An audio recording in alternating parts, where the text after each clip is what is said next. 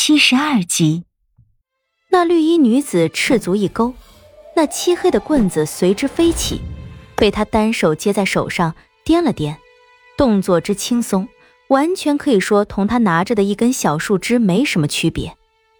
她端详了一会儿手中的棍子，苦笑道：“哼，这么重的东西，天底下可没几个能够舞得像你这般轻松的了。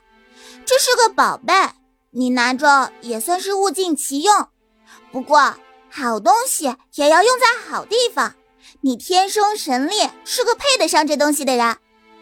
说完，单手一掷，手中的棍子直直的朝数丈外的大汉飞过去，深深的插进他身旁的泥土里。哼，你这人很没意思，从头到尾一句话都没有，也太闷了些。我不喜欢你，你走吧。绿衣女子扬了扬手中的树枝，头一转，齐至脚踝的发丝微微摇动，脸上依旧是灿烂天真的笑容。她定睛看了看地上的管彤和司徒风，抬着一双赤足缓缓朝我们走来。她刚一抬脚，那倒在地上的大汉忽然一跃而起，一把将斜插在地上的黑色棍子拔起，一声闷吼，直朝绿衣女子身后扑去。小心！小心！我和李化生几乎是同一时间喊出了声，可是那大汉的速度实在是太快了。我们的话还未落下，他手中的棍子已经举到了绿衣女子的头顶，几乎是瞬间，那黑色棍子犹带着雷霆之势朝绿衣女子当头劈下。却见绿衣女子眉目一横，一双明亮的眸子忽然绽放冷光，手中的树枝迅速的反手一挥。那细细的树枝抽在即将落在他头顶的棒子上，一声巨响，像是一记重锤狠狠砸在铁板上。大汉应声倒飞出去，狠狠地砸在地面，比上一回的力道更猛，硬是将地面砸出个人形的大坑。他若无其事地回过身子，看着那躺在大坑中的大汉。大汉的双手已经被那股力道震得开裂，拿着棒子的手都在颤抖。双手手心淌着鲜血，绿衣女子的脸色变得有些怒意，她朝大汉低斥道：“你要是再做这样的事，我可就要下杀手了。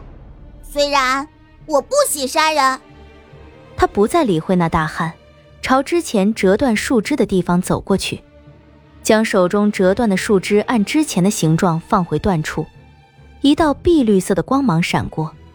那折断的树枝便恢复了之前的模样，树枝上几片绿叶依旧生气盎然，迎风摇曳，丝毫看不出之前被折断过。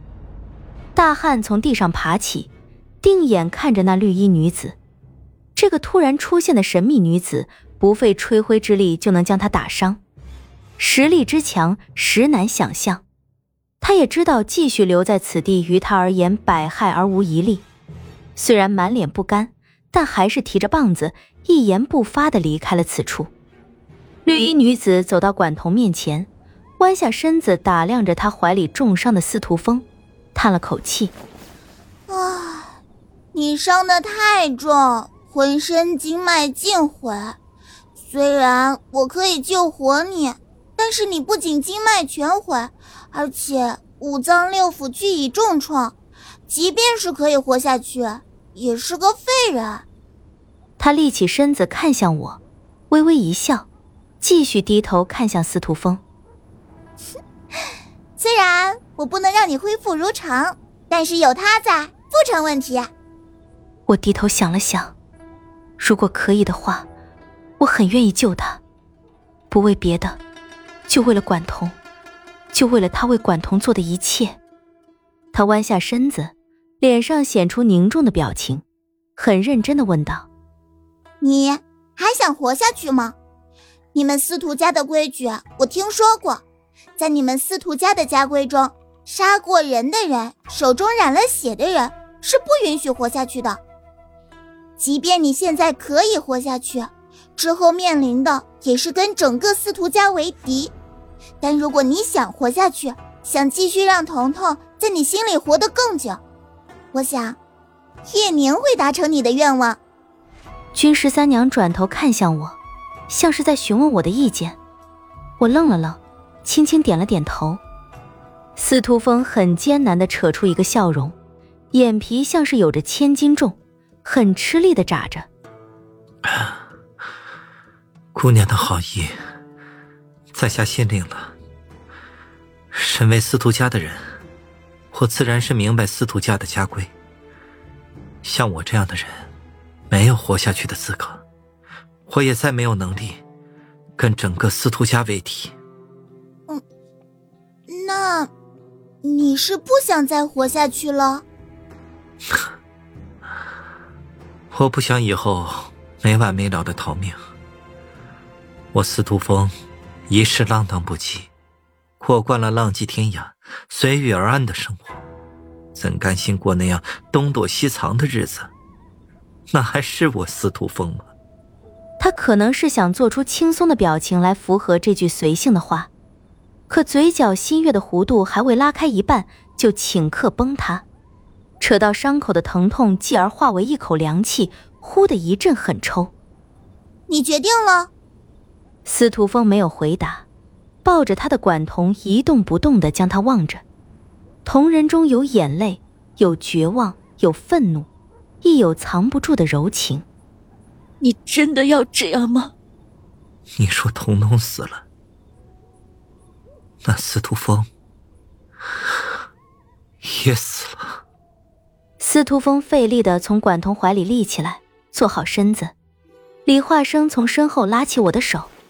我对他微微笑笑，将头靠在他肩上，低声问他：“你说，如果他们彼此未曾相遇，又会是一个怎样的结局？”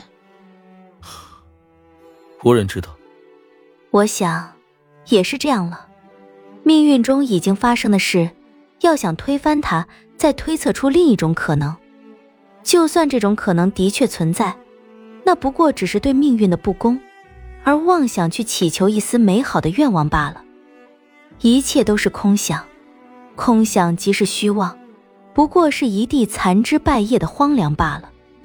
管彤呆呆地坐在地上，望着黑暗笼罩过来的漆黑天幕，喃喃地说：“我还记得那个地方，红木的楼子，长袍的说书先生，格子窗透进的碎碎夕阳。”深秋的落叶，一片一片的在窗外剥落。